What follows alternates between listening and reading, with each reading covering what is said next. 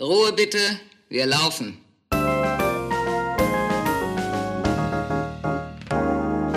Herzlich willkommen bei Ein letztes Mal und dann nie wieder, der Theaterpodcast mit Magdalena Schnitzler, Theatermacherin, und Jarnot, Puppenspieler.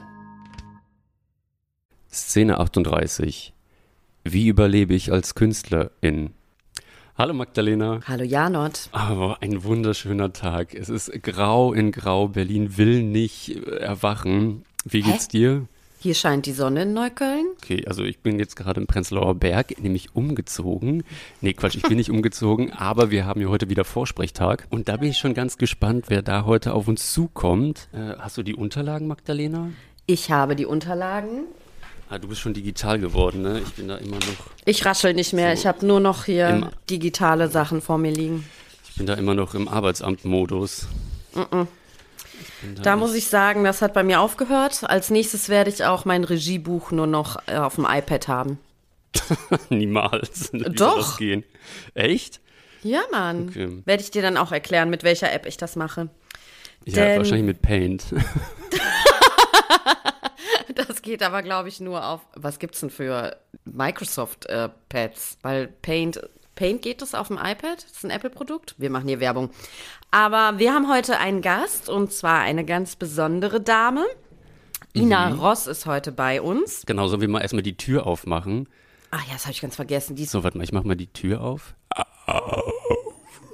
Hallo? Hallo? Oh, Magdalena, darf ich vorstellen, das ist Ina Ross, nicht zu verwechseln mit der Schauspielerin Nina Hoss. Also Nina Hoss wäre ja auch schön natürlich. Wird immer gern verwechselt, muss ich auch sagen, ja. Aber, weißt du, dann dachte ich mir irgendwie so, ach, was sollst du dann wieder irgendwie so eine Schauspielerin einladen, die da so eine fette Karriere hingelegt hat. Und wir haben ja auch irgendwie einen Auftrag an die Community und ja, mir ist ich, aufgefallen, wenn ich dich einmal unterbrechen darf, mir ist aufgefallen, ja. dass wir die ganze Zeit nur Leute einladen, die hinter der Bühne arbeiten. Nie haben wir irgendjemanden, der auf der Bühne arbeitet.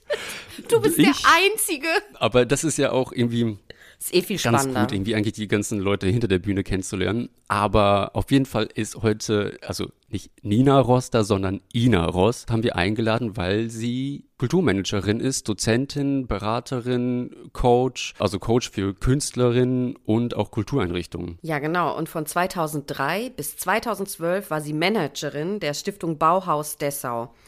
Danach ging es an die Ernst-Busch-Hochschule, wo Ina Ross von 2012 bis 2014 Kulturmanagement unterrichtet hat. Ja, und dazu muss ich auch noch gleich sagen, das ist total spannend gewesen, oder Ina, das kannst du auch sagen. Wir waren ja an der Ernst Busch mit dem Studiengang Puppenspielkunst der erste Studiengang in ganz Deutschland, der dieses Fach, was ja eigentlich total aberwitzig ist, wenn man sich das denkt, so, hä, das liegt doch einfach auf der Hand, dass wir uns verkaufen müssen, dass wir das als Unterrichtsfach bekommen haben. Ja, genau. Also so haben erstmal wir beide uns kennengelernt. Du warst einer meiner ersten Studenten oder Studierenden, die in den Genuss oder in, den, in die Qual dieses Fachs gekommen sind. Und ähm, Ernst Busch hat damals wirklich, auch mit Hilfe des Senats, wenn ich mich recht erinnere, also wirklich so eine Art Modellstudiengang da eingerichtet und gesagt, vor allem für die Puppenspieler, die eben anders als Schauspieler nicht darauf hoffen können, dass sie in so eine feste Infrastruktur kommen, wie eben Häuser und Theater, sondern die müssen ja sehr viel stärker unternehmerisch selbsttätig sein. Und dafür werden die eigentlich an den Theaterhochschulen überhaupt nicht ausgebildet. Mhm. Das heißt, man braucht mal auch ein Fach, wo sie sowas lernen. Also wie, es, wie der Titel schon sagt, wie man eben da draußen dann in dem Beruf überlebt. Und so haben sie mich geholt. Und so kam ich. Und so haben wir uns kennengelernt. Super. Und dann nach der ins, ins Busch, Magdalena, ging es weiter? Von 2015 bis 2018 hat sie einfach mal kurz Deutschland verlassen, um in Neu-Delhi an der renommiertesten Hochschule für darstellende Kunst der National School of Drama Arts Management zu unterrichten. Wahrscheinlich war ihr das an der Ernst Busch einfach ein bisschen zu klein. Es war mir ein bisschen zu kalt an der Ernst Busch. Ich musste mal ein bisschen in andere Temperaturen. Zu wenig Leute auch.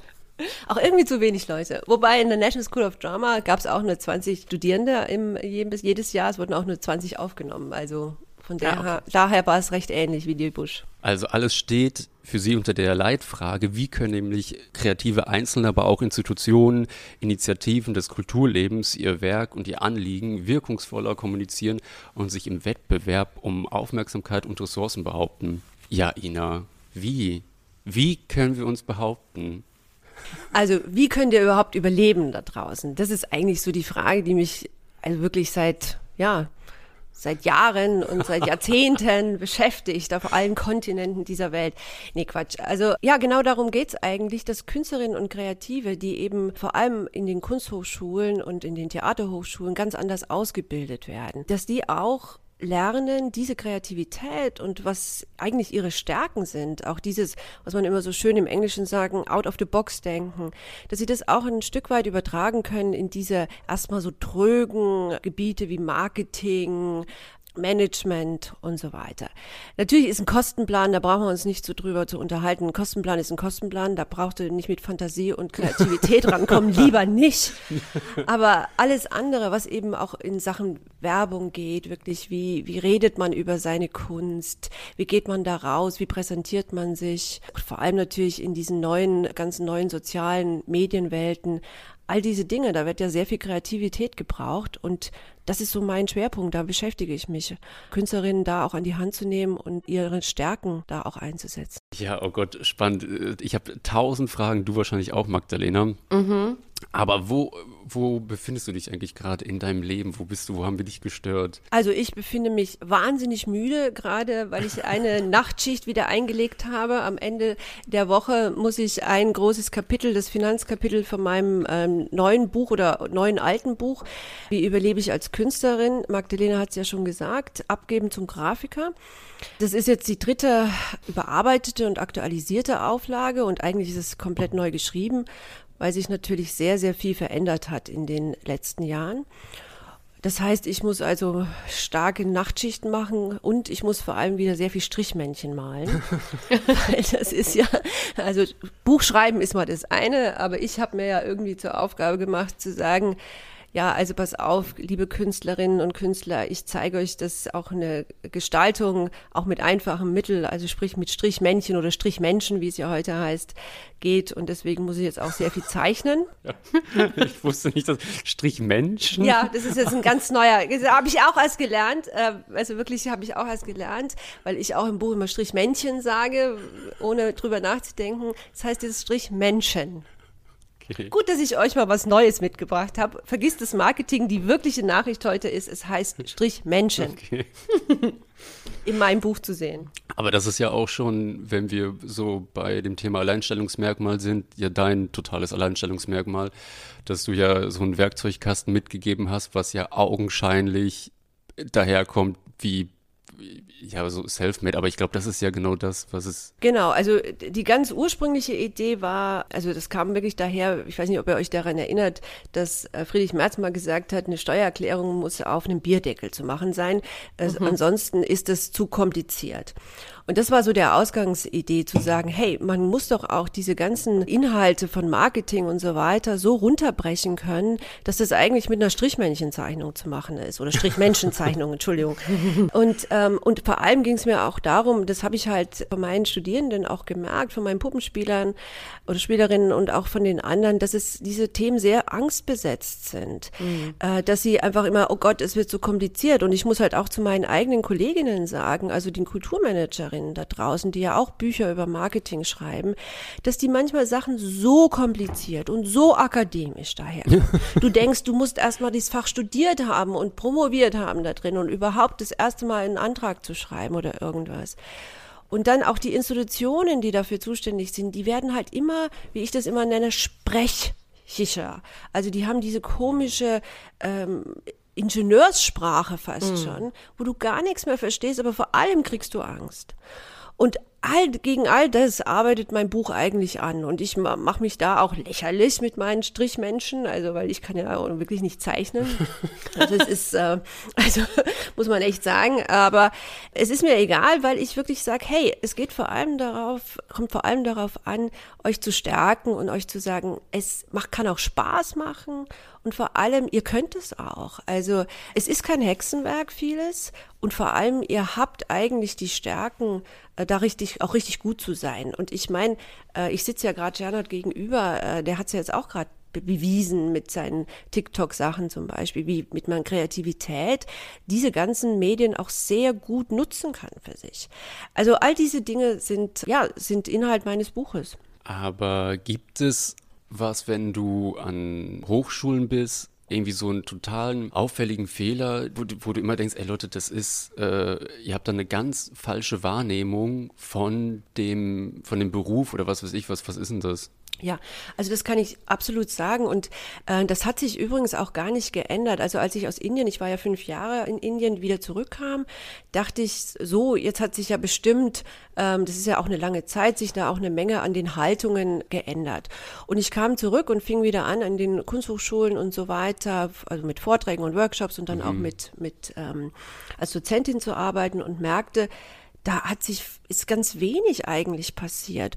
Und das größte Missverständnis ist wirklich der Beruf Künstlerin, der eben in den Kunsthochschulen vermittelt wird. Es total wird romantisch wahrscheinlich. Total romantisch. Es mhm. wird immer nur auf die ästhetische Seite und es geguckt und es wird halt unter diesem Label der Schutzraum Hochschule, dass man eigentlich die Studierenden davor bewahren muss vor den Härten dieses Kunstmarktes oder der Kunstrealität da draußen. Was damit aber passiert ist, dass du die Leute, dass die Leute derartig hart aufschlagen, wenn sie aus dieser Hochschule rauskommen. Und die, der Hochschule ist es auch ein Stück weit, muss ich ganz böse sagen, egal. Weil die haben erstmal ihre Statistiken, dass die Leute erstmal vermittelt werden. Das sind deren Statistiken. Aber dass die nach zwei Jahren wieder auf dem Markt stehen und dann wieder völlig von vorne teilweise anfangen müssen, weil die Verträge nur zwei Jahre sind, weil diese Engagements nicht mehr so lange sind, das wird überhaupt nicht mehr erfasst und damit ist es der Hochschule eigentlich auch egal. Und dann muss ich halt auch nochmal ganz böse sagen, auch wenn ich mir jetzt damit äh, ein paar Feinde da draußen mache. Äh, Hau raus. Meine, meine Kolleginnen, die Professorinnen äh, an diesen Hochschulen sind, die, die haben das natürlich auch nicht mehr nötig, so zu denken, ja. Die sind natürlich sehr sicher in ihren Positionen die konzentrieren sich auf die ästhetischen Fächer und sagen vor allem, das ist wichtig und äh, eure äh, künstlerische Sprache. Und das stimmt ja auch. Also ich, ich, sprech, ich spreche jetzt gar nicht dagegen. Aber zum Beruf Künstler gehören eben diese beiden Seiten, die ästhetische und aber auch die äh, organisatorische, manageriale Marketingseite. Und beides muss sich idealerweise zusammen auch entwickeln, denn auch Marketing ist nur so gut, wenn es auch besonders authentisch an eurer Kunst ist. Und auch diese künstlerische Sprache, die ihr eben idealerweise in der Hochschule entwickelt, dazu auch eine, eine ich sage jetzt mal eine Marketingsprache zu entwickeln, also auch einen Ton, wie ihr über eure Kunst sprecht, wie ihr euch positioniert, wie ihr da rausgeht. Das sind super spannende Aufgaben eigentlich und die gehören für mich auch in der Hochschule. Denn wenn ihr dann rausgeht, dann müsst ihr Geld verdienen, verdammt nochmal. Da habt ihr eigentlich keine Zeit mehr, solche Basisinstrumente äh, zu entwickeln, die ja auch Zeit und Kraft kosten. Und das wird so versäumt und ähm, das tut mir, also du siehst oder ihr seht, ich werde langsam mhm. richtig erregt, äh, weil es mich so mhm. ärgert und weil das auch so sich so gar nichts bewegt in diesen, äh, in dieser, in diesem Thema, in dieser Thematik und das, dieses romantische Künstlerbild immer noch, der Künstler oder die Künstlerin lebt von ihrer Inspiration und alles andere kommt dann so ganz automatisch. Also das ist ein so hartnäckiger Fehlglaube. Ja.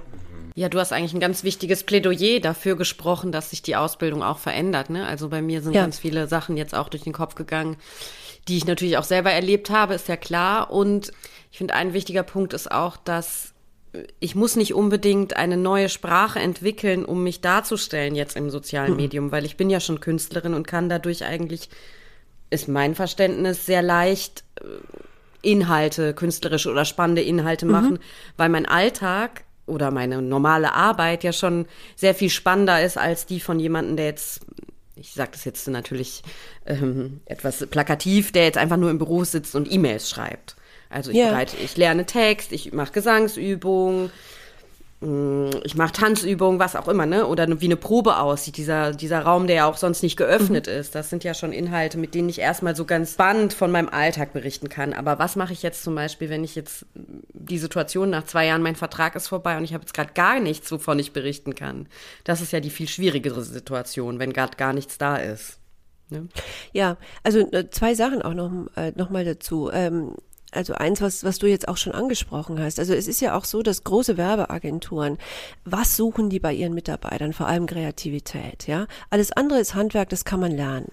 Aber Kreativität ist halt etwas, was wirklich ein rares Gut da draußen ist und was immer wichtiger wird, auch in den Social Media und überall sonst. Das heißt, da habt ihr als Künstlerin einen echten Startvorteil. Ähm, was du jetzt noch gefragt hast mit, was mache ich, wenn nichts ist? Und da ist es halt auch etwas zu lernen, was ihr im Theater sehr gut kennt, und zwar Inszenierung, ja. Also wie kann ich eigentlich Inhalte aufbereiten, die erstmal faktisch langweilig sind, aber wie können die so inszeniert werden, dass sie doch einen gewissen Witz haben, einen gewissen Humor haben und auch damit sozusagen eine gewisse Aufmerksamkeit schaffen. Und das geht mit ganz unterschiedlichen Mitteln und ich bin immer, ich bin immer sehr fasziniert. Ich bin ja da auch eher so Beobachterin, bin ja auch in einem Alter, wo ich eher Beobachterin bin in diesen ganzen Instagram und TikTok und so weiter. Aber mich, mich interessieren sehr diese Inszenierungssachen im Kleinen, die dort auch stattfinden. Also, dass man einfach mal, ähm, jetzt auch mal bildende Kunst, da hat jetzt auch eine Künstlerin äh, mal so ein Bild von sich, also ein Bild, ein gemaltes Bild gezeigt und dann auch gesagt, wo man das Outfit shoppen kann. Also es gibt so ganz witzige Blickwinkel, sage ich jetzt mal, um das auch zu inszenieren. Aber mhm. das ist total witzig, Magdalena, was du vorhin gesagt hast mit dem, der da so einen langweiligen Bürojob hat. Mhm. Das ist, jetzt muss ich einen Sprung zu meinen Dates machen mit Typen. Jetzt wird es richtig interessant. ja, pass auf. Nee, weil mir ist es aufgefallen, wenn Leute schreiben oder wenn man so schreibt, so, hey, was machst du gerade? Und ich, ich schwöre dir, wenn in meinem Alltag eigentlich nichts passiert und jemand fragt, ey, was ist dir heute passiert? Irgendwie kann ich das so schreiben, dass sich das anhört, wie als ob ich so ein Adventure Game heute gemacht habe, mhm. obwohl ich nur im Bett lag ich glaube, dann sind wir dann schon irgendwie so ein bisschen an dem Punkt, wenn Leute sagen, ah, sie wissen aber nicht wie. So, ja, also man muss halt auch irgendwie so ein bisschen anfangen und versuchen, da was zu reißen. Ja, und das ist eigentlich übrigens eine sehr schöne Erfahrung, die ich jetzt auch gemacht habe ähm, mit dieser dritten Auflage, weil meine äh, Leserinnen schreiben mir ja, äh, und jetzt ist es ja auch mit diesen ganzen Social Media und so weiter, man ist ja auch als Autorin gut erreichbar für jeden. Ne? Also früher musste man dann über einen Verlag oder was weiß ich schreiben, jetzt kann man das direkt machen. Und das meine ich jetzt wirklich auch positiv. Also ich freue mich auch drüber. Und was halt die Leserinnen auch machen, ist, die schicken mir ihre Sachen, die sie weiterentwickelt haben vom Buch. Also sie haben jetzt irgendwas bei mir im Buch gelesen. Also zum Beispiel hatte ich jetzt gerade einen Fall und das habe ich jetzt auch wieder reingenommen in die neue Auflage, weil ich auch gesagt habe, hey, diese neue Auflage sollt ihr auch ihr Leserinnen auch mitschreiben, ist okay. Der hat, es war ein, ist ein Fotograf in, in Köln und der hat Guerilla-Marketing das Kapitel sich vorgenommen und hat aus einer Idee, die ich da vorgestellt habe, was Neues entwickelt. Also das als Ausgangsidee genommen und was Neues entwickelt und hat mir da die Fotos und die Sachen geschickt. Und das ist eigentlich so idealerweise, wie ich es haben möchte. Äh, ihr seid sowieso viel besser als ich in Kreativität, muss man uns gar nichts vormachen. Aber ich will euch nur so anstupsen und dann geht ihr schon selbst. Und diese Blockaden, die jetzt eben auch äh, Janet gerade besprochen gesagt hat, wie soll ich es denn machen und so, das sind alles eigentlich eher so Blockaden, die im Kopf stattfinden, die sich nicht trauen und meine Kunst spricht für sich und was es da alles so gibt, mit denen man eigentlich, die man erstmal so zur Seite räumen muss. Und was dann kommt, ist, ist viel spannender als alles, was ich euch vorschlagen kann. Und ich glaube, das hat auch einfach was total damit zu tun, dass man sich, wenn man freischaffend ist oder von einem Festengagement in die freie Szene, jetzt habe ich erstmal diesen Berg, wie orientiere ich mich, was mhm. sind meine ersten Schritte, genau. wo und wie fange ich an. Genau. Das ist übrigens nochmal auch ganz wichtig. Also dieses, erstmal, wie fängt man an, jetzt ganz konkret. Jetzt sind wir schon mitten in, in, im Inhalt, aber wir fangen, ihr fangt mit einer künstlerischen Positionierung an. Und das ist etwas, ihr müsst euch erstmal klar werden, was ist euer, was ist das Besondere an euch? Also man sagt immer so das Alleinstellungsmerkmal. Mhm. Janot grinst mich gerade schon an, weil er das von mir schon so oft gehört hat im Unterricht und sonst. Äh, aber das ist wirklich so der, der aller, allererste Schritt. Das ist das Basiswerkzeug, was ihr euch erarbeitet. Ja.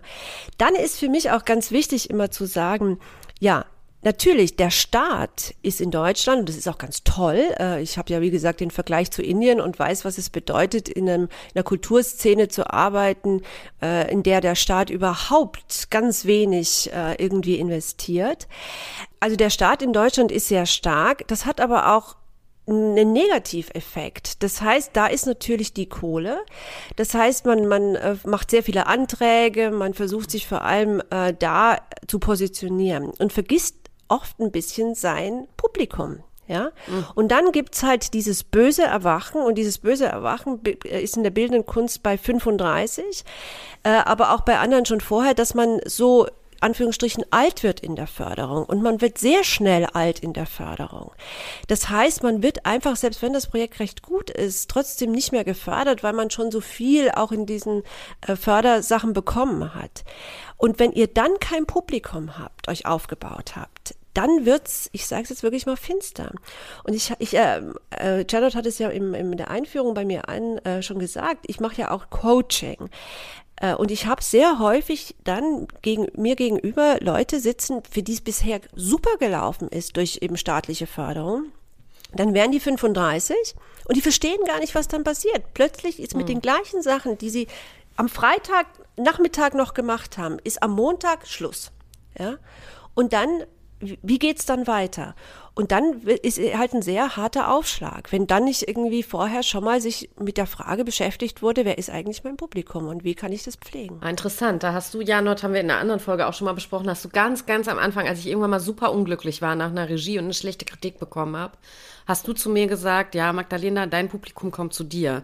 Und das erinnert mich jetzt total daran, was du auch gerade gesagt hast, Ina, und wir, wir machen das ja nicht alleine in unserem Raum, also vor allen Dingen Theater. Mhm. Und an ganz vielen Theatern erlebe ich das auch, dass die ihr Publikum nicht kennen. Zuletzt hat mhm. ein Dramaturg nach einer Premiere, wo wir ausgebuht wurden, gesagt, ja, ich verstehe das Publikum in dieser Stadt nicht. Und äh, ich kann das auch nachvollziehen, dass man da auch manchmal denkt, was sind das für Leute, warum buhen die das jetzt aus? Aber das ist ja eigentlich die Aufgabe von Künstlern und von Institutionen, mhm. auch ihr Publikum eben zu kennen und jetzt nicht nach deren Mund zu reden, aber zu wissen, was, mhm. was sind das für Leute? Und da ist ja Audience Development auch ein super wichtiger genau. Punkt, ne? Ich wollte ich wollte es gerade sagen. Also ein Publikum ist ja auch kein starrer Betonklotz, ne? sondern genau. es ist ja auch etwas, genau. was sich entwickelt. Ist ja auch ein lebendiges Wesen, was auch wachsen kann, was auch äh, also auch sich weiterentwickeln kann, was erstmal mit einem Inhalt vielleicht gar nichts anfangen kann, aber dann ähm, sich über die Jahre auch Sachen äh, selber auch angucken kann. Ja. ja. Äh, also ich meine, die Beispiele haben wir alle in allen Sparten. Heute ist Shostakovich ein, ein Komponist, der auf, auf jedem besseren Spielplan ist. Mhm. Äh, am Anfang Anfang konnte da mit dem keiner was anfangen. Das, das ist das eine. Und ihr habt halt auch ein Stück weit, und das ist wirklich noch nicht so richtig angekommen, weder in den Stadttheatern noch in der, in der Ausbildung, der künstlerischen Ausbildung, dass ihr ein Stück weit selbst für dieses Publikum und die Entwicklung dieses Publikums verantwortlich seid. Ja. Und das Publikum ist übrigens ganz bereit, äh, mit euch zu kommunizieren. Das sieht man ja auch auf diesen Social Media. Ähm, ja. wie, die, wie die auch wirklich gerne auch ins Gespräch kommen und gerne auch von euch hören wollen. Und auch dieses Buhn, auch diese Sachen ist übrigens auch eine Zuwendung. Ne? Also es ist Aufmerksamkeit, so, genau. Es ist Aufmerksamkeit, wenn die, wenn es den Genau, wenn es ihnen völlig egal wäre, das wäre das wäre hart. Aber ja. solange die sich wirklich da noch engagieren und sei es eben mit, mit Buhn, seid ihr noch gar nicht, seid ihr noch äh, wirklich im Gespräch miteinander. Ja. Und darauf kommt es ja an. Ja, eigentlich hätte ich mich danach gerne mit Leuten aus dem Publikum unterhalten und halt rausgefunden, was ist denn jetzt, woran reiben wir uns? Weil das weiß ich jetzt nun nicht. Ich weiß nur, denen hat es nicht gefallen, aber was war's denn? Was war, wo war der genau. Reibungspunkt? Genau. Da wird's ja erst spannend. Nee, genau. Und das ist, ähm, aber weißt du, dieser, dieses Gespräch fängt halt, und das ist auch so das Plädoyer, was ich jetzt auch in meiner Arbeit und auch im Buch so mache. Dieses Gespräch fängt aber nicht erst an, wenn der Vorhang hochgeht, ja, und mhm. ihr euer, ich sage jetzt mal, Endprodukt zeigt, sondern ja. dieser Vorgang fängt schon sehr viel früher an. Also die Leute wollen auch teilhaben ähm, in diesen Proben, in diesen Erarbeiten, äh, wie ihr da, wie ihr auf diese Reise, die wollen auf diese Reise mitgenommen wahrgenommen werden. Und dann mm. ist das auch was ganz anderes, wenn sie das äh, am Ende äh, dann sehen auf der Bühne. Und das ist, das ist halt etwas, was ich meinen Künstlerinnen auch empfehle, obwohl das auch sehr stressig ist und viel mm. Arbeit bra braucht. Und gerade auch zum in Momenten in einem künstlerischen Prozess, wo ihr halt eure ganze Aufmerksamkeit und Kraft auch für was anderes braucht. Also ich verstehe, dass es auch nicht einfach ist. Aber das sind so Mittel, um sich dieses Publikum auch zu entwickeln.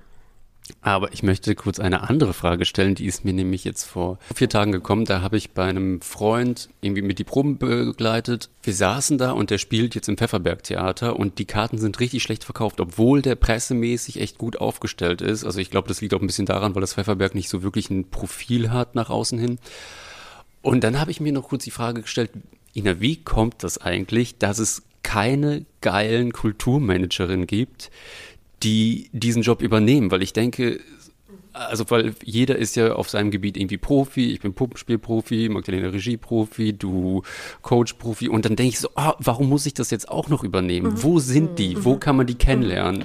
So, da mache ich mir heute mache ich mir Feinde bei meinen Kollegen der Kunst und jetzt auch noch im Kulturmanagement. Also ich bin ab heute arbeitslos, ja. Mich engagiert keiner mehr. Ja, und das hat, ist das nächste, das ist die Kulturmanagement-Ausbildung. Äh, ich unterrichte ja auch in den äh, Kulturmanagement-Studiengängen und darin sehe ich halt da ist halt vor allem die Ausrichtung an den großen Kulturinstitutionen. Mhm. Also die Kulturmanager haben häufig, Kulturmanagerinnen haben häufig bis zum Ende ihrer, ihrer Ausbildung keinen einzigen Künstler mal oder Künstlerin mal lebendig gesehen. Was die aber sehen, ist große Intendanten, was die sehen, ist halt Museumsdirektoren und die ganz großen Sachen. Die großen Institutionen, die Kulturämter äh, und so weiter, die Kulturpolitik. Weil das ist einfach ein Markt, der für die Kulturmanager Managerin ähm, gar nicht irgendwie so in der Ausbildung eine große Rolle spielt. Und wenn du dich erinnerst, als, als ich bei, in der Ansbusch äh, unterrichtet habe, und ich weiß nicht, ob das in eurem Jahrgang war. Wo wir in Hamburg waren? Nee, da habe ich mal äh, Kulturmanager von einem Kulturmanagement-Studiengang in die Ansbusch gebracht, dass sie mal mit, ich weiß gar nicht, ob das euer Jahrgang nee, war. Nee, war es nicht. Ah, okay. Aber schade. Gut, schade, ja. also mit einem Jahrgang habe ich mal die Kulturmanager gebracht, ähm, in, ein, in einen äh, Jahrgang der Puppenspieler, damit die sich mal ganz früh in ihren Karrieren kennenlernen und zusammen mal Projekte machen und auch wissen, können wir zusammenarbeiten, dass da auch Freundschaften und Allianzen und natürlich dann auch später Geschäftsbeziehungen entstehen, damit gerade sowas dann eben passiert, ja, dass also Kulturmanager das übernehmen. Das hat nicht wirklich gut geklappt, muss ich mal sagen. Also äh, oh. wahrscheinlich hast du die Puppenspieler schon so selbstständig ausgebildet, dass die den die ganze Zeit viel geiler gerockt haben als die Manager. Ja, die Kulturmanager waren sehr sehr steif und vor allem was die Kulturmanager wollten und das hat halt dann die Puppenspielerinnen auch zu Recht aufgebracht, mhm. war, die wollten ihre Formate den Puppenspielerinnen überstülpen. Das heißt, es ging ah, okay. umgekehrt. Also die haben sozusagen das Format vorgegeben und die Puppenspielerinnen sollten das füllen. Und das war dann natürlich, also Entschuldigung, es muss andersrum sein. Ja, von wir, innen nach außen. Wir geben mhm. euch, was wir machen und dann arbeit, verarbeiten wir auch hoffentlich recht früh zusammen an den Konzepten. Und das hat nicht gut geklappt, muss ich echt mal sagen. Aber gibt es eigentlich irgendwelche Plattformen, die ich bis jetzt noch nicht kenne, weil ich es bis jetzt auch immer die ganze Zeit selber mache, aber ich habe mir wirklich die Frage gestellt, wo könnte man solche Leute finden, die darauf ja. Bock haben? Also im angelsächsischen Bereich ist das sehr viel stärker und das hat halt auch damit wieder zu tun, dass in, in Deutschland das alles sehr staatlich organisiert und staatlich finanziert ist. Das heißt wirklich für die Kulturmanagerin ist es viel lukrativer, in die großen Einrichtungen zu gehen, als auf den freien Markt Künstlerinnen zu äh, haben. Es gibt immer mal so kleine äh, Büros, auch wie sowas wie Ehrliche Arbeit oder so. Kennt kennt ihr vielleicht auch alle, die haben hier unten übrigens mal gewohnt. also hier unten heißt bei mein, in meinem Haus, die solche Sachen übernehmen. Aber auch die, die gibt es in jeder Stadt, aber die sind auch rar gesät und die übernehmen auch nicht mehr jeden und die übernehmen auch schon, wenn die euch übernehmen, müsst ihr auch schon zeigen, wie viel Follower habt ihr, wie, was mhm. ist noch schon eure Präsenz. Die äh, bauen euch das auch nicht mehr auf. Und das ist übrigens auch ein Trend, ich meine, ihr habt hier jetzt äh, den Schwerpunkt Theater, aber das ist auch ein Trend bei den Galerien übrigens, bei der bildenden Kunst genauso. Ihr müsst da auch als Künstler schon vorzeigen, was ist eure Netzpräsenz, damit sie euch überhaupt nehmen. Also das heißt, der, der Ball bleibt wieder in eurem Feld. Und ihr müsst halt schon sehr viel dieser Arbeiten machen, die eigentlich, da gebe ich dir völlig recht, Kernmanagement. Mhm. Aber findest du es gut oder schlecht, dass der Ball bei den Künstlerinnen ist? Es hat beides. Also ähm, es ist auch ein großer Vorteil. Dass ich weiß, dass es immer nicht so äh, äh, geschätzt oder erstmal nicht so erkannt wird von jungen Künstlerinnen. Aber es ist ein großer Vorteil, dass ihr wirklich die Interpretationshoheit eurer Werke bei euch behaltet. Mhm. Dass ihr mhm. wirklich auch steuern könnt. Was kommt, geht davon raus? In welche Richtung geht es? Das wird dann erstmal am Anfang, äh, gibt man das so gerne ab, weil man denkt, Hauptsache, ich muss es nicht selbst machen. Aber das, äh, wenn ihr mal so Karrieren auch über längere Zeit verfolgt, das ist wirklich ein großes Gut, was ihr habt. Und dass ihr auch ähm, ganz informiert entscheiden könnt, mit wem arbeite ich jetzt zusammen und wem, mit wem nicht. Die andere Seite und die negative Seite ist natürlich das, und das kennt ihr alle, es ist ein Wahnsinnsaufwand und es, und es ist halt, äh, wenn man es nicht gelernt hat, ist es ja auch nochmal äh, schwieriger und umwegiger teilweise. Und es kommt halt auch vor allem in den Momenten, wo ihr eigentlich sehr eingespannt seid in euren künstlerischen Prozessen, mhm. dass ihr dann halt auch eigentlich ganz viel Aktivität auf diesem anderen Bereich entwickeln müsst. Aber trotzdem ähm, muss ich gestehen, also es, es, ich verstehe, wenn jemand sagt, ich würde es gern abgeben, aber es behaltet die Deutungshoheit für eure Werke. Das kann ich nur sagen. Und die könnt ihr nur äh, behalten, wenn ihr wirklich informiert seid darüber, was äh, auch auf diesem Managementbereich passiert. Ja, ich finde halt noch ein wichtiger Punkt gerade bei sozialen Medien ist, dass man ja total zeitversetzt kommunizieren kann und deswegen das muss ja nicht, in meiner Endprobenphase kann ich ja, wenn ich jetzt möchte, einfach vielleicht mhm. noch zwei, drei Fotos machen, aber ich muss sie ja nicht da posten. Mhm. Mein Terminkalender mhm. verpflichtet nicht zu Wahrheit gegenüber mhm. dem, was ich nach draußen mhm. sende. Also das finde ich ist immer noch mal ein wichtiger Punkt, dass das nicht hm. um neun Uhr sein muss, was ich um neun Uhr gemacht habe und da mhm. auch eben inszenieren. Also das einfach dann erzählen, wenn ich halt Lust habe, das zu erzählen. Und wir senden jetzt auch nicht. Und auch dieses Spielerische finde ich halt immer, das, äh, ja, vergesst es nicht oder, oder äh, dieses, das ist ja auch, auch diese Social Media Wiese, das ist auch wirklich eine große, große Spielwiese und da kann genau. man auch mit viel Humor. Also ich habe jetzt letztens auch so einen Künstler, der der auch so etwas sich nicht ganz so wohl fühlt mit diesen ganzen Marketing- und Management-Sachen und so über seine Kunst sprechen und immer zu so sagen, hey, ich bin toll. Und der hat sich dann so einen Trichter aufgesetzt und spricht immer, wenn er diesen Trichter aufhat, spricht er immer Marketing-Sprech. Und ansonsten ist er Künstler. Fand ich irgendwie witzig. Das äh, ist auch eine Art, damit umzugehen. Aber was mache ich jetzt, wenn ich jetzt irgendwie starten will? Ich bin jetzt irgendwie noch so total blank. Ja. Ich habe irgendwie mein Handy, das habe ich schon. Ich habe ein Smartphone wenigstens. Haben ja auch nicht alle, ne? Also. Jetzt mal ganz systematisch. Also ihr habt, es gibt so eine Art, ich nenne das immer Basiswerkzeuge. Das sind Sachen, die ihr äh, idealerweise erarbeitet, wenn ihr nicht in der Endprobe seid oder wenn, äh, sondern wenn ihr ein bisschen Zeit habt. Und das ist, ich habe es ja schon gesagt, künstlerische Positionierung gehört dazu. Dazu gehört aber auch so eine Art Bildmaterial. Also auch mhm. ähm, auch von euch selbst, ja, denn wir wissen ja auch, auch durch Social Media, aber auch durch die anderen Entwicklungen, dass ihr als Künstlerin Persönlichkeit immer wichtiger werdet, auch für die Vermarktung eurer Kunst. Also dieses, ich verstecke mich hinter meiner Kunst oder meine Kunst spricht für sich, das ist, oder sowas, das funktioniert heute nicht mehr. Ihr seid also gleich am Anfang mit voll mit als Person dabei. Das ist eine Herausforderung. Es gibt ja auch äh, nicht nur Rampensäuer da draußen, wie wir alle wissen, aber da auch ein gutes Bildmaterial zu haben, das gehört mit wirklich dazu. Und dann gehört auch dazu so eine Art Infrastruktur. Und da gehört vor allem Verteiler, also wir haben jetzt sehr viel über Social Media gesprochen, aber ein richtig gut gepflegter Verteiler schlägt jede Social Media Sache, vor allem auch in Präzision, wen ihr erreicht. Und so ein Verteiler aufzubauen und wirklich zu sammeln, dauert auch einen Moment. Und so ein Verteiler ist auch etwas, den ihr natürlich auch in Kategorien teilt und vor allem, der dann auch äh, ganz wichtig wird, auch mit solchen Instrumenten wie Newsletter.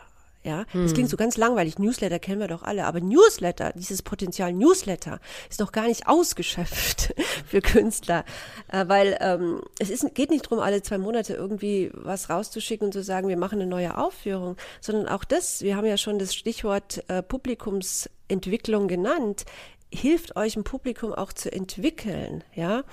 Auch da gebe ich ein Vorschlag in, im, äh, in meinem Buch, wie er, das gibt so eine Marketingmethode. Ich will jetzt nicht so viele Fachausdrücke da rausschmeißen. Also dies, das heißt eben immer äh, diese Trichtermethode, äh, wo man dann eben wirklich Publikum entwickelt, dass sie dann auch wirklich am Ende entweder zu euren Aufführungen kommt oder von euch Sachen kaufen. Das ist das Ziel. Also diese, diese Art äh, Basisgeschichten, die müsst ihr ähm, am Start haben, die müsst ihr entwickeln. Wenn ihr frisch aus der Hochschule kommt und wirklich noch unter 30 seid oder unter 35 seid, dann ist es wirklich auch eine Zeit, wo ihr sehr interessant und attraktiv für staatliche Förderer seid. Sich da jetzt mal auch ein gewisses Portfolio dadurch zu erarbeiten, indem ihr eben auch mal Aufführungen, Projekte und so weiter macht, ist natürlich sinnvoll, sich da also wirklich sich um Anträge und um Projekte zu kümmern, die euch auch weiter künstlerisch weiterentwickeln, wo ihr dann aber auch was habt, wo ihr dann auch nach draußen zeigen könnt. Aber da muss ich kurz eine, ich finde, da hast du was total Wichtiges gesagt. Das beinhaltet ja trotzdem die Frage, wo will ich eigentlich hin? Ja. Und da bemerke ich auch ganz viel bei meinen Kollegen, dass sie immer, ja, ich will spielen. Ja, wow. Was denn? Also, ja, genau. Was, wo? Welche Ähm, Stücke, welche Häuser? Ne? Also man muss ja auch wissen, in welche Richtung man eigentlich gehen will. Also wenn Genau. ich jetzt sage, ich will inszenieren, dann kann mir, wird mir auch die Frage gestellt, willst du Oper machen, willst du Schauspiel, willst du Film machen? Ich will Oper machen. Und dann muss ich ja auch noch wissen, kann, bin ich komisch, bin ich dramatisch, möchte ich, ne? Also all diese Fächer, die es gibt, da, da muss man wirklich genau wissen. Und das kann sich ja auch jedes Jahr ändern, ist ja okay. Früher fand ich Ja, das genau. nämlich total schwierig zu wissen, was ich genau will, weil sich das alle zwei Minuten geändert hat. Und auch das ist in Ordnung, finde ich. Aber das muss man über sich selbst wissen. Diese Reflexion muss stattfinden. Das ist eine sehr, sehr wichtige Sache, diese Außenperspektive äh, herzustellen, weiß ich. Auch das ist etwas, damit beginne ich auch im Buch. Ähm, Wirklich, das, das ist übrigens das Schwerste für alle, aber auch für, für Künstler, sich wirklich mal daneben zu stellen und sich wie in der dritten Person anzugucken. Äh, ich ich habe sogar, ich habe so Workshops, wo ich das mit meinen äh, Studierenden und auch mit, mit äh, Künstlerinnen, jungen Künstlerinnen übe, damit man wirklich mal sich von außen anschaut und sagt, ja, auch, auch sowas wie, was man immer so sagt, kill your darlings. Man denkt manchmal, das ist doch genau das und dann guckst du dir mit einer gewissen Abstand an und sagst, nee, eigentlich ist das gar nicht meine Stärke, sondern so, also wie gesagt, das geht Künstlerinnen wie allen anderen auch so. Das ist eine sehr wichtige Sache, aber auch es ist auch wirklich diese Phase nach der Hochschule ist auch eine die Zeit, wo ihr genau euch mal ausprobiert und auch das schaut, wo will ich eigentlich hingehen? Ja, was sind meine Stärken? Was kann ich ansetzen? Wo will ich hin? Und da in der Tat, geht raus und versucht eben auch euch Förderung zu holen. Und das beginnt natürlich auf der lokalen Ebene, wenn ihr ganz frisch seid. Also ihr könnt nicht, fangt nicht an und, und bewerbt euch beim Fonds darstellender Künstler, sondern äh, Künstler, sondern das, das müsst ihr ganz systematisch aufbauen von der lokalen Ebene und dann geht's immer höher. Wo wir jetzt gerade schon so beim Fonds sind oder so, was mich da ein bisschen, Magdalena lacht schon, was mich da immer so ein bisschen aufregt, ist, dass die Sachen immer politisch sein müssen. Und das, irgendwie nervt mich das, weil ich denke, das, was ich da mache, also reicht es nicht schon, dass ich in der, im Hier und Jetzt bin? Ist das nicht schon politisch genug? Warum muss ich dem Ganzen noch so einen politischen Sinn abklopfen? Ganz kurz, das Private ist ja auch politisch, Janot. Auch das geht ja, ne? Entschuldigung. Ja, da hast du recht. Ja, natürlich. Ich finde jetzt, also ich würde es am liebsten, das würde ich jetzt am liebsten sofort zitieren. Reicht es nicht, dass ich im Hier und Jetzt bin? Ja, voll, also, deswegen. Also das ist, ich finde, ich bin da ganz bei euch. Aber es stimmt, was was Janot sagt. Es ist dieses politische und dieses gesellschaftliche und es ist ganz lustig. Ich habe mich mit, äh, ich arbeite auch mit Künstlerinnen, die äh, von außen kommen, also die durch Migration oder ähm, also auch eher von so Ländern kommen, die einen ganz anderen Kunstmarkt haben. Und da sagte mir ein, auch jetzt sehr erfolgreicher Künstler, früherer Student von mir, weißt du, wenn man nach Deutschland kommt, das Erste, was man merkt, ist, ähm, du musst wirklich so äh, sprechen über deine Kunst, als wäre das wirklich so was ganz Politisches und als hättest du das, also bei ihnen ist es natürlich immer die Migrationserfahrung. Äh, Erfahrung und so weiter. Das muss das Erste, was du lernen musst. Das ist wichtiger als deine Kunst eigentlich. Und da bin ich auch etwas hellhörig geworden. Äh, es stimmt, diese ganzen staatlichen ähm, Förderungen haben immer eine etwas, also ich sag mal Kunst plus. Und Kunst plus heißt eine gesellschaftliche Relevanz oder wenn wir über lokale Förderer sprechen, was ist es, was ist es für die Region, was ist im lokalen Kontext wichtig. Also ihr habt immer das Ästhetische und müsst plus draufbauen. Und dieses Plus ist, ist teilweise, ähm, ist teilweise halt rhetorisch. Also das, das ist so ein, ein, wie so ein sprachliches Rahmenwerk, was ihr da so drüber setzt. Aber für wen macht man dieses Plus? Ja, das macht man für, das ist ja, das ist halt die Krux etwas. Also, ich sag mal so, es ist natürlich ganz toll, dass der Staat so viel Geld in die Kunst äh, steckt. Also ich will jetzt hier nicht den Eindruck erwecken, dass ich das bedauere. Ich, wie gesagt, ich habe in anderen Kontexten gearbeitet und weiß, wie schwierig es sonst ist. Aber dieser staatlich geförderte Kunst bringt eine bestimmte Kunst hervor und fördert bestimmte Akteure, die nicht unbedingt im ästhetischen oder in anderen Kriterien ganz vorne wären, sondern die in diesen Kriterien ganz vorne sind. Ja? Und das ist natürlich, deswegen sage ich immer, baut euch euren Markt auch auf. Und es gibt nicht nur einen Markt für euch. Legt also, äh, wie man immer so, wie die Oma immer gesagt hat, legt nicht alle Eier in ein Körbchen. ähm, Also einmal mit dieser Altersfrage, aber das andere auch gerade deswegen, weil ihr natürlich auch nur eine, eine bestimmte Kunstrichtung oder eine bestimmte ähm, Kunstformen auch gedrängt werdet. Ne? Also das sagte mir auch eine Malerin in meinem äh, Interview, sagt, malen, malen, malen ist überhaupt nicht mehr Ding. Fördern, fördern, fördern. Große, sperrige Installationen, die in kein Wohnzimmer passen, das mhm. ist das, mhm. was natürlich gefördert wird.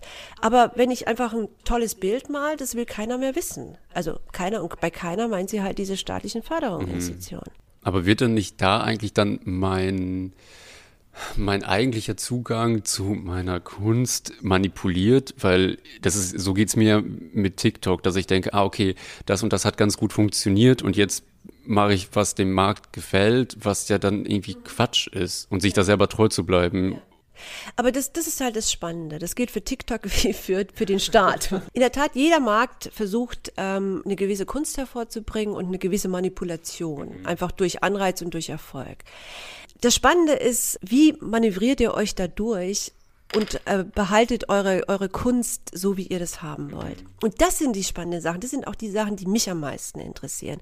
Diese Künstlerinnen, denen, denen folge ich dann auch und, und äh, versuche die auch in, in Buch oder wo auch immer zu featuren. Das teilweise sind, sind es einfach so ähm, auch Überlebensstrategien, die auch sehr rhetorisch sind. Also es, äh, es muss ja nicht unbedingt erstmal äh, was an dem künstlerischen Inhalt sich ändern. Es, es reicht auch manchmal so eine, so wie gesagt, so ein sprachliches Rahmenwerk drüber zu legen also rhetorisch das in so Kontexte zu bringen, in, Diskurs, in Diskurse zu bringen oder in Diskussionen zu bringen. Das ist manchmal rhetorisch, das kann man auch in, sich ein Stück weit trainieren und, und, und lernen. Aber trotzdem, natürlich ist es so, dass ich habe die Installation oder bei euch im diese ganzen Performance, die jetzt sehr hochkommen oder im Theaterbereich sind es sicherlich auch nochmal bestimmte Themen. Klar, die werden äh, da natürlich, kommen natürlich besonders nach vorne kommt man nicht wirklich raus aus der Nummer. Wo mir jetzt gerade voll das Licht aufgegangen ist, als du gesagt hast, ah, okay, finde doch einfach mit deiner Sprache deine Übersetzung dafür. Mm. So habe ich das noch gar nicht gesehen. Da dachte ich so, ah, stimmt, ach, witzig. Ja. Ähm, und ja. also was ich euch immer sagen will, spielt auch ein bisschen. Ne? Also seht es auch, ich meine, es, ist, es sind ernste Fragen. Es geht um euer Überleben und es geht um die Existenz. Ne? Da kann man schon mal den Humor verlieren. Da muss ich aber sofort zu sagen, Hartz IV ist jetzt nicht so schlimm. Also wir sind hier immer noch in Deutschland. genau. Also nee, da, da, muss ich auch die Angst dann nehmen und sagen so, nee, also ich habe zweimal Hartz IV beantragt. Okay, Papierkram ist ein bisschen, bisschen blöd, aber unterm Strich, also ich... Dieses Spielerische, was ich was ihr auch mit diesen Ant also auch diesen Anträgen und so weiter. Es ist auch, es ist wirklich auch ein Spiel. Also sich gut zu informieren, was die Förderer ausschreiben, was sie wollen, wo es hingeht und dann auch zu schauen, dass man darauf dann auch ein Stück weit sich die Sachen so, dass es auch äh, rhetorisch passt. Natürlich sagt dir jeder Förderer, das wollen sie nicht. Ja, also ich habe auch ganz viele Interviews ich, in meinem ähm, Buch, was ich, wo ich ja mit über Anträge auch ein ganz ähm, ausführliches Kapitel habe, die sagen, wir wollen natürlich das nicht, dass das so eine Antragsprosa wird.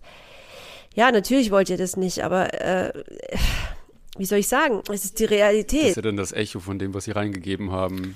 Naja, und auch, die müssen so viele Anträge lesen und wenn da jetzt die ganze ja. Zeit irgendwas total Blödes geschrieben ist, schreckliche Sprache, keine ja. schönen Bilder, man muss einfach denken, dass ein Antrag ist auch verkaufen. Ja. Und du willst nicht, Absolut. und du willst Geld vom Steuerzahler haben. Das kannst du nicht einfach für irgendwelche, für deine Gartenlaube, damit da mal eine Party stattfindet, bekommen, sondern das soll auch jemand, also ich verstehe schon, dass die Zeit geschehen haben wollen, dass die einen politischen Bezug haben wollen oder eine gesellschaftliche Relevanz, ja. weil es eben Geld des Steuerzahlers ist und auch Leute dahin kommen sollen und das nicht einfach zum genau. Selbstzweck in irgendeinem Park gemacht werden soll von irgendwelchen Jongleuren, die da Luftballons aufputzen. Sorry, auch das ist okay, das zu machen. Ja, oder Seifenblasen oder irgendein Dreck halt so, ne? Aber und ich finde schon, dass man da Poesie machen soll. Und vielleicht ist mein Projekt am Ende nicht so, wie ich das schreibe, aber der Kern dessen schon und dann schmücke ich das halt aus oder rede ein bisschen so, wie es im Antrag halt gefordert ist. Am Ende zählt ja, dass ich das Geld bekomme und dann das Projekt so machen kann, wie ich es möchte. Und das ist einfach genau. ganz wichtig, dass man halt verkaufen muss. Und das habe ich leider auch erst sehr spät gelernt. Aber ich weiß es jetzt.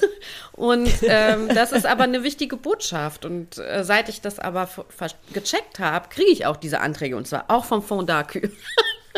Ja, okay, okay. Ja, ich habe mit Herrn Bergmann mich auch unterhalten. Also da muss ich auch dazu sagen, es ist auch wirklich so, ich habe ja auch äh, in dem Buch mich mit äh, Firmen, ähm, also äh, mit Vertreterinnen, die diese großen, äh, für, für große Firmen diese Kulturprogramme machen. Und da gibt's ja auch mit Anträgen. Und die sind ja auch noch teilweise mutiger und die sagen ja auch nochmal oft ganz direkt, äh, was sie, was sie auch an Künstlerinnen stört. Ich fand es übrigens sehr, sehr angenehm, muss ich gestehen, äh, solche Interviews von denen zu kriegen, weil auch da wirklich mal Tachles gesprochen wird. Und du kriegst ja mhm. heute vor allem so von Funktionären, die aus von diesen staatlichen Förderinstitutionen Institutionen kriegen, kommen, kriegst du kaum noch mal richtig mal richtig, was die denken und mal so, äh, sondern es ist ja immer alles sehr mit Sandpapier abgeschnürkelt mm. und es ist ja dann so, dass dann am Ende kaum noch äh, so richtig man versteht, naja, worauf kommt es denn jetzt an?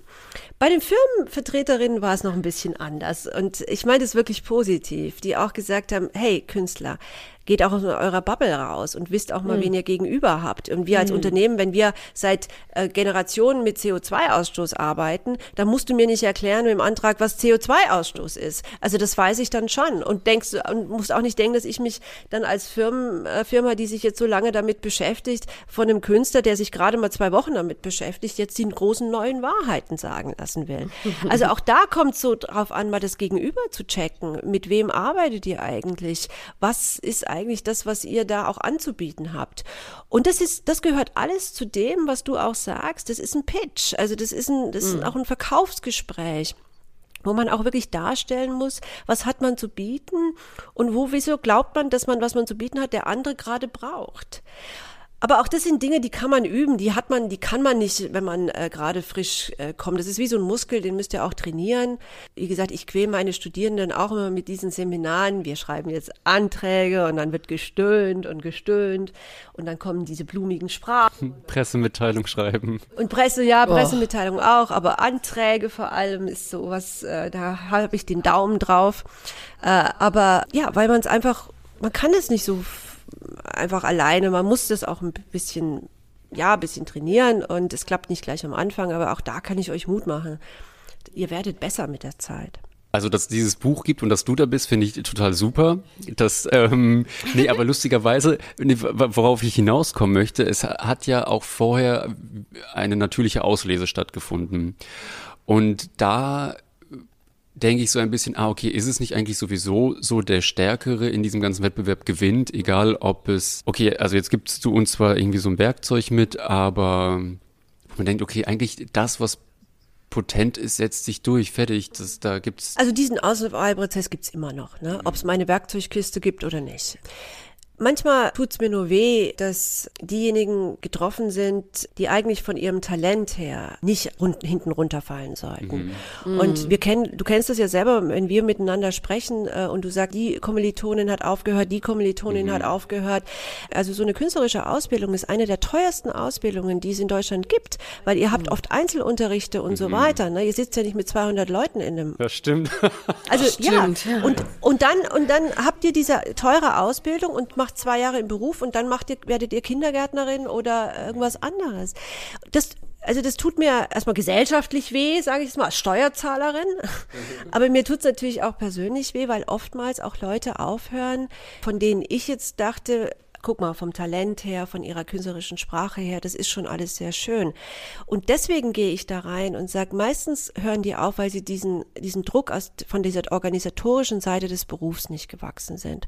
Und das, das will ich ändern. Also, wenn ihr dann immer noch aufhört und es dann immer noch nicht schafft, dann ist es völlig okay, da habe ich gar kein Problem damit. Dann habt ihr, ist eure Kunst nicht stark genug und das ist nun mal so. Ne? Das ist dieses, was du sagst, Aus, äh, Auswahlprozess. Aber wenn ihr es aus den falschen Gründen nicht schafft, weil ihr eben wirklich es nicht gelernt habt, euch da zu präsentieren oder solche Anträge zu schreiben, das will ich nicht. Also deswegen, dafür mache ich diese Bücher, dafür gehe ich morgens, stelle mich vor den Klasse und, und, und trieze euch und quäle euch mit Anträgen und also das, das ist eigentlich das Anliegen. Du hast vorhin super oft diese magische Grenze von 35 auch genannt. Was mache ich jetzt? Also ich bin, ich bin über 35. Ihr wisst, mhm. ist jetzt bekannt.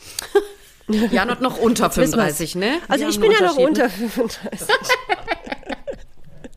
Was mache ich? Also jetzt sagen wir jetzt einfach so, wie, Ja. wie tue ich das? Ich Also- ich befinde mich in einem ganz guten Stadium, aber diese Mhm. Leute müssen ja auch noch irgendwie Anträge schreiben können oder Jobs bekommen. Und manchmal sind sie auch Anfängerinnen. Leute, die Quereinstieger gemacht haben, sind oft älter oder sowas, ne? Auch im, Mhm. in manchen Puppenspieler dürfen, können auch noch länger aufgenommen werden. Was, was haben die noch für Chancen? Also da gibt's ein paar äh, Sachen dazu. Erstmal die gute Nachricht ist, es ändert sich gerade ein bisschen was an dieser magischen 35er Grenze. Sie ist immer noch da, sie ist auch immer noch stark.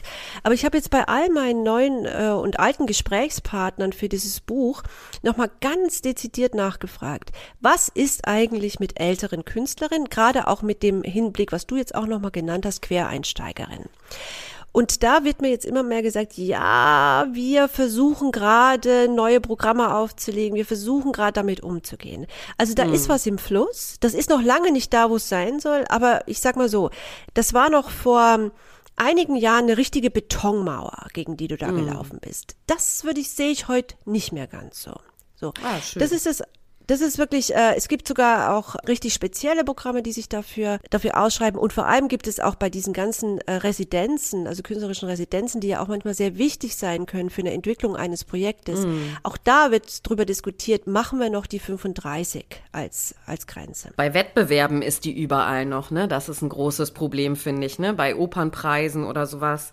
Und das ist einfach dann auch teilweise braucht man auch eine Zeit, bis man überhaupt in der Lage ist, solche Konzepte von ja, vom Scratch her zu entwickeln. Dafür muss man auch, finde ich, eine gewisse Erfahrung erst haben, solche Ja, ähm, genau. Sachen durchzustehen. Und dann als Frau dann noch, dann bist du auf einmal noch Mutter. Wie kannst du dann überhaupt eine Residenz? sta- Ne? Das sind ja alles so Riesenblasen. Ganz anderes Thema. Also das ist, das, wenn ich das mal ganz kurz sagen darf, ich habe ja in, mein, in meiner ersten und zweiten Auflage das so mich ein bisschen verweigert dem Thema Frauen und Kunst, weil ich immer gesagt habe, es ist für alle Anfängerinnen in diesem Beruf sehr schwer. Ich will jetzt nicht noch den Wettbewerb schwer, schwerster am schwersten hier einführen. Ja. ja.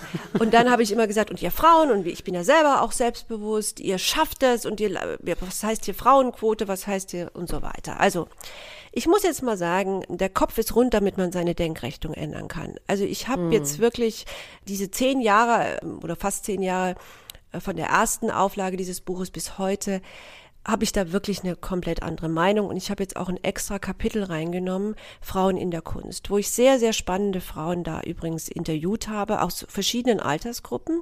Also sowas wie eben die Dagmar Schliemann, die erste, eine der ersten Intendantinnen im Theater, die auch mal erzählt von ihrem Lebensweg. Und gerade, und deswegen komme ich drauf, was ist passiert, als sie dann plötzlich schwanger wurde? Und sie hat ein behindertes Kind übrigens noch gehabt, äh, wie da über, jeder hat ihr gesagt, das kannst du nicht machen, wenn deine Karriere gerade nicht in, in dem Stadium, in dem du gerade bist, wo sie ganz selbstbewusst sagt, und es hat mich auch sehr gefreut, dass sie da so offen mit mir darüber geredet hat, zu sagen, nee, ich will euch jungen Frauen da draußen sagen, ihr macht das und ihr müsst es auch machen.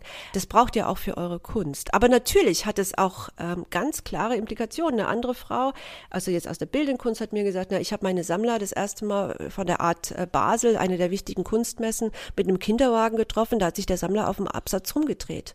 Ja, und äh, weil er gesagt hat, jetzt ist, ist es Schluss mit ihrer Kunst, ich brauche die nicht mehr zu sammeln und so. Also diese Reaktionen sind real, also auch auf dem, auf dem Markt. Und welche Strategien gibt's da? Das hat mich interessiert, weil mich interessieren ja kulturpolitische Diskussionen weniger. Ich habe ja, ich habe ja einen Ratgeber geschrieben, im des Sinnes in des Wortes wirklicher Bedeutung. Also zu sagen, wo sind eigentlich so individuelle Strategien? Wie, wie könnt ihr dagegen anarbeiten? Und, und auch zu lernen von euren Vorgängerinnen oder auch von Leuten, die gerade mittendrin sind. Auch so Konzepte wie, ihr kennt ja vielleicht die Pina Karabulut. Das ist ja eine, die ja mit sehr viel Kraft und Power und gegen, ich hau die weg, Strategie hat. Kann nicht jeder, aber ist eine Strategie. Aber äh, ich habe auch äh, so jemand wie die, äh, die Dominique Hurt, die eher sagt, schaut mal auch so auf Strategien, die wir Frauen immer machen, wie zum Beispiel diese Care-Arbeit, also dass wir immer wirklich uns nicht auf unsere Kunst konzentrieren, sondern immer diesen ganzen drumherum alles mitorganisieren, was uns manchmal einfach auch einerseits sehr viel Energie kostet, sehr viel Zeit kostet, aber auch unser Standing als Künstlerin unterminiert. Und dann habe ich natürlich sogar diese junge Truppe von der Ernst Busch, äh, die HFS Ultras. Ich weiß nicht, ob ihr die kennt. Das ist ja so, eine, so ein Frauenkollektiv, die sehr viel auf die kollektiven Formate setzen. Auch das fand ich sehr spannend, auch als, als wirklich als eine Strategie. Und da habe ich auch nochmal so selber Beobachtungen, die ich mit der Arbeit mit jungen Künstlerinnen äh, über die Jahre oder Jahrzehnte gesammelt habe, auch nochmal so Muster aufgezeigt, mit denen man auch wirklich, wenn man die mal gehört hat und wenn man die sich mal bewusst macht, auch wirklich vermeiden kann, dass man da auch drauf achtet als junge Frau. Also das ist nochmal ein, ein sehr wichtiges eigenes Thema und das habe ich diesmal auch bewusst mit reingenommen. Ich finde gut, dass du so viele verschiedene Positionen da auch befragt hast und dass du es mit ins Buch reingenommen hast, weil man kann das nicht, es ist einfach nicht gleich. Und, ja, und ähm, es gibt halt so ganz unterschiedliche Ausgangspositionen da. Ne? Genau. Ne? Natürlich, es kann einfach nicht jeder sein wie Pina, äh, die da wirklich, die ist, glaube ich, äh, ich weiß gar nicht, ich glaube, die jüngste von sechs Geschwistern oder so. Ich glaube, die hat im Kinderwagen schon gelernt, sich äh, durchzusetzen und, und laut zu sein. Das kannst du aber manchmal nicht äh, von deinem Naturell her. Also was gibt's für andere Strategien? Das war mir wichtig, da mal so ein Spektrum auch zu zeigen und das euch auch anzubieten als Leserin, zu sehen, guck mal, vielleicht finde ich mich da irgendwo. Aber da sagst cool. du auch nochmal was, so wo finde ich mich da zu sagen, mm. weil man sich ja grundsätzlich gerade im Social Media Bereich die ganze Zeit vergleicht und dann sagt man, ah, das hat funktioniert, so möchte ich sein. Aber das ist ja dann schon in dem Moment der falsche Ansatz zu sagen, ja, so will ich sein, sondern nein, wer bin ich? Total.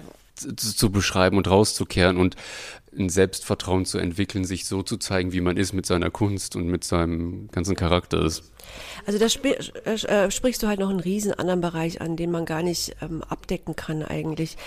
Äh, noch nicht mal in so einem Stundengespräch. Und das ist diese ganze psychologische Komponente. Also wenn ich immer sage, der Beruf Künstler hat zwei Seiten, die äh, ästhetische Seite und die organisatorische Seite, ehrlicherweise muss man sagen, sie hat drei. Äh, mhm. Also diese psychologische Seite. Und ich, das kriege ich halt vor allem auch in diesen Einzelcoaching-Sachen mit. Manchmal ist so eine Stunde Einzelcoaching für mich so, obwohl ich, ich bin dafür gar nicht ausgebildet und ich versuche mhm. mich auch sehr zurückzuhalten. Aber die Hälfte der Zeit ist oft wirklich Motivation und jemanden psychologisch aufzufangen und zu sagen, nee, also ganz so ganz banal, nee, du bist okay. Also, ja. also das, warte mal, das ist jetzt, das hat jetzt nichts mit dir, weil es ist, diese Kunst ist halt so viel enger an euch als Person. Ne? Wenn wenn ich jetzt als Kulturmanagerin ein Projekt in Sand setze, ja, dann kann ich sagen, ja, die Umstände und so weiter. Es hat mit mir als Person wenig zu tun. Aber ich habe das selber gemerkt, auch bei der Vermarktung meines eigenen Buches, wie persönlich das wird. Und weil du vorhin mm. mit der Kritik angesprochen hast, ich kann mich erinnern, dass die FAZ hat äh, das Buch ähm, auf einer Viertelseite komplett verrissen, ja. Oh also hat mich wirklich, ich bin zwei Tage nicht aus dem Haus gegangen. Ich muss dir ehrlich sagen, mein Mann hat so irgendwann gut. zu mir gesagt, Süße, geh jetzt doch mal raus. Die FAZ, das ist eine konservative Zeitung, hat dich verrissen. Was Besseres könnte dir doch gar nicht passieren. Die haben sich mhm. richtig Zeit genommen, dir zu sagen, dass du doof bist. ähm, oder richtig Platz genommen, was ja das Teure ist bei einer gedruckten Zeitung. Ja. Aber natürlich bin ich zwei Tage nicht aus dem Haus gegangen, um dann aber übrigens festzustellen, das war das Beste, was diesem Buch passieren konnte. Weil Leute darauf geantwortet haben, also an andere Zeitungen und, und, und. Also, aber es ist persönlich. Es ist, und das ja. ist damit müsst ihr umgehen, wie wir alle. Deswegen auch was, wo was wir gestern äh, hatten mit Mario. In, also wir haben gestern noch äh, eine Folge aufgenommen mit Inspizienten und Janot hat gefragt, ob der immer noch zu Hause, wenn die Probe vorbei ist, dann daheim irgendwie versucht, den Umbau besser zu machen, hat er gesagt, nee, wenn ich frei habe, weil ich nicht frei. Und wenn ich im Bett bin, dann hm. bin ich im Bett. Und das finde ich halt total wichtig. Auch das muss man eben lernen, dass man diese, dass man Werkzeuge hat, wie man zu Hause nicht noch immer weiter probt oder inszeniert oder diese stundenlang diesen, diesen schrecklichen Kritiker im Kopf hat. Man hat ja leider nie die lobende Person im Gehirn, sondern mhm. den schlimmsten Kritiker, den es gibt. Und den würde ich, den muss man stumm machen oder konstruktiv sprechen lassen, finde ich. Ja, also wie man das macht, da würde ich gerne Ratgeber lesen. Also ich, weil ich, ich, ich, ich kann es auch nicht. Ist es übrigens auch etwas, was Frauen noch mal stärker haben ja. als Männer, wenn ich das jetzt mal hier so ein bisschen mal auf das andere Thema zurückkomme. Das ist auch etwas, was ich, ich habe auch diese ganzen Frauen, also die es dann auch am Ende geschafft haben in ihren Karrieren, nach ihren größten Fehlern ihrer Anfangszeit auch gefragt. Ah, spannend. Und da war war Selbstzweifel, die Selbstblockade, eines, was, was ganz früh immer genannt worden ist. Auch wirklich, sie sagen immer, ich habe immer gedacht, ich bin nicht gut genug, ich äh, und so weiter. Also diese Art von, von sich selber immer zu zermartern, scheint auch da bei Frauen nochmal besonders stark zu sein. Kann ich bestätigen. Guck jetzt, guck jetzt Czernot ganz. ja, dann nee, guckt so, hä, what the fuck, wo lebt ihr denn? Also, so, also, ja, ich wollte so ein bisschen widersprechen, weil, also. Ehrlich? Du traust dich? Ja, ich traue mich da, weil ich glaube, das betrifft ja jeden. Ja, ich weiß nicht, ob man das speziell Frauen zuschreiben kann. Wahrscheinlich in einem größeren Prozentual würde ich dann wahrscheinlich doch sagen. Mm. Du bist auf jeden Fall mutiger, als ich immer war, Janot. Immer. Ehrlich, also die, die Frauen haben mehr als nur einen Grund also, oder einen Fehler gesagt. Ne? Also es ist nicht nur der Selbstzweifel, da kommen noch andere äh, Dinge auch dazu. Aber, also ich kann mal eine Sache sagen, die beschreibe ich im Buch als Eingangsszene zu diesem Kapitel sehr lange. Ich habe immer dieses, dieses Format, das das Reden über die eigene Kunst. Und das, äh, da beschreibe ich eine Szene, das gilt jetzt für bildende Künstlerinnen, ähm, die stehen dann da vorne und sollen eben sagen, und das Werk ist, wird hinten eingeblendet. Und es fällt niemandem leicht. Es gibt auch schüchterne Männer, ja, die nicht sich die Bühne einfach so nehmen. Aber Frauen haben halt eine bestimmte Sache, ihre eigene Kunst klein zu machen. Und zwar mit mhm. richtigen Worten. Ich habe mir so eine Wortliste, eine No-Go-Liste als Wörter gemacht, die ich dann im Buch auch mal zeige. Und ich habe diese Liste auch immer den älteren, erfolgreichen Frauen vorgestellt. Und alle von denen kannten diese Wörter und alle von denen haben mir gesagt, ja, das stimmt, das mache ich auch oft. Also es gibt schon so inhärente Dinge bei Frauen, obwohl die sonst selbstbewusst sind. Ne? Also ich rede hier hier nicht von Augen nach unten auf dem Boden und so weiter. Nee, das sind junge Frauen, die eigentlich auch anders erzogen sind und die schon auch selbstbewusst sind. Aber wenn es um diese, um diese Art von, von Präsentation geht, professionelle Profes äh, Präsentation, da kommen nochmal so andere Muster rein. Und das hat mit diesem, sind ab, alles Ableger von diesem Selbstzweifel. So, Gernot, was hast du jetzt dazu zu sagen? Ich habe keine Selbstzweifel, weil ich ein Mann bin. ich ich äh, verstehe das nicht, das Problem. Es ist nicht mein Problem, ich will mit dir, keine Ahnung. Ähm. ich nenne den Podcast sehr schöne jetzt auch um, ein Podcast mit Janot. Ja, genau. Ähm, ja, Magdalena, du bist raus. Dankeschön, Ina. Oh, eigentlich ähm. wollte ich gerne noch was sagen, darf ich?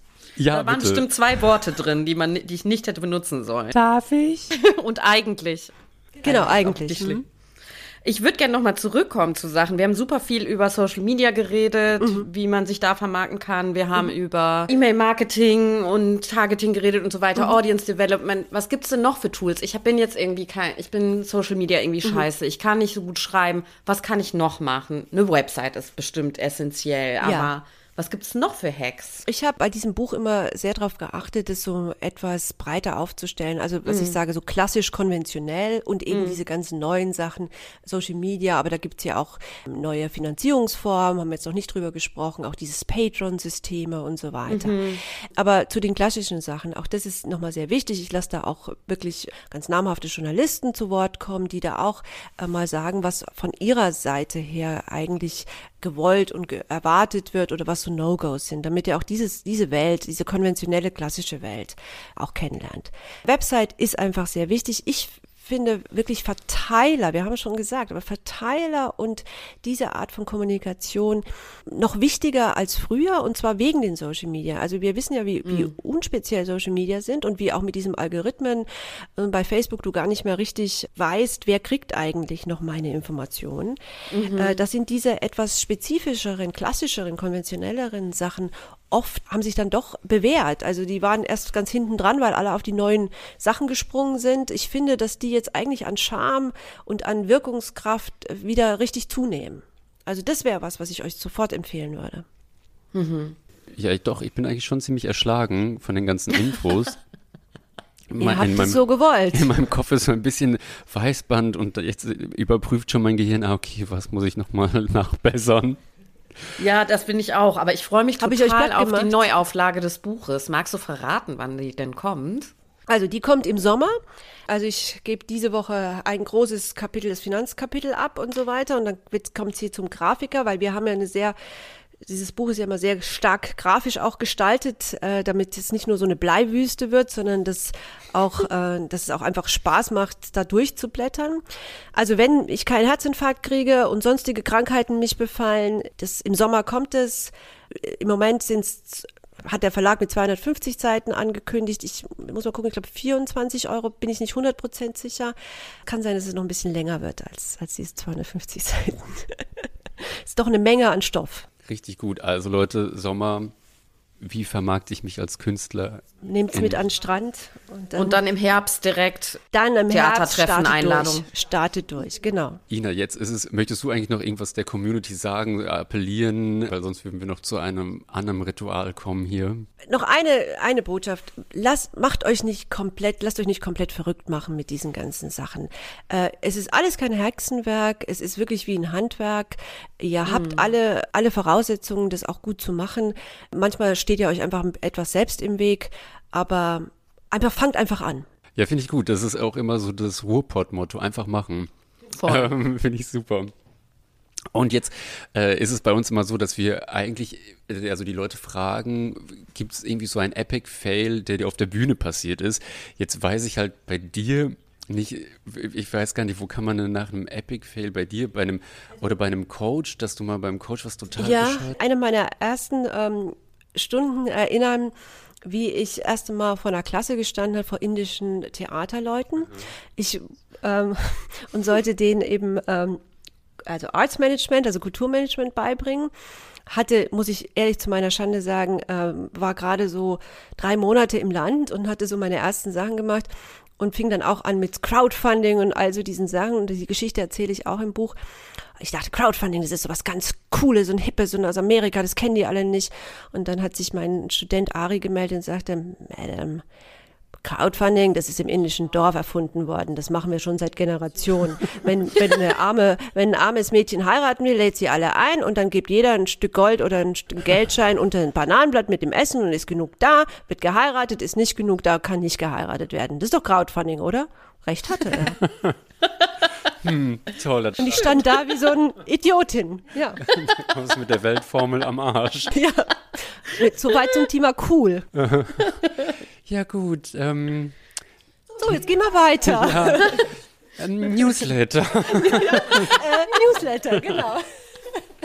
Ah, ich, danke schön, Ina, dass du da warst. Sehr gerne. Vielen Dank. Hat mich sehr gefreut, euch zu äh, kennenzulernen. Ach, schön, Magdalena. Hast du noch irgendwas zu sagen? Nee, ich bin jetzt einfach total motiviert, jetzt sofort meinen Verteiler zu aktualisieren und ein Newsletter zu starten, weil das fehlt mir wirklich noch. Dankeschön. Ich habe so viel gelernt und bin krass gespannt auf das Buch. Und es war ein total anregendes und angenehmes Gespräch. Vielen, vielen Dank. Ich hoffe, es ist jetzt nicht so viel. Nee, super, super. Falls ihr noch irgendwelche Fragen habt an Ina oder sowas, schreibt uns einfach über Instagram, Facebook oder schreibt ich wollte schon sagen, Ina sofort persönlich an, aber dann denke ich so, nee, lasst es mal lieber. Nein, Lass schreibt es, uns doch einfach uns und wir sammeln die genau, Fragen. Und geben die dann in einen Präsentekorb mit Sekt und Kuchen an Ina weiter. Da freue ich mich dann drauf. Vielen Dank fürs Anhören. Auf Wiedersehen. Dankeschön. Ciao. Tschüss.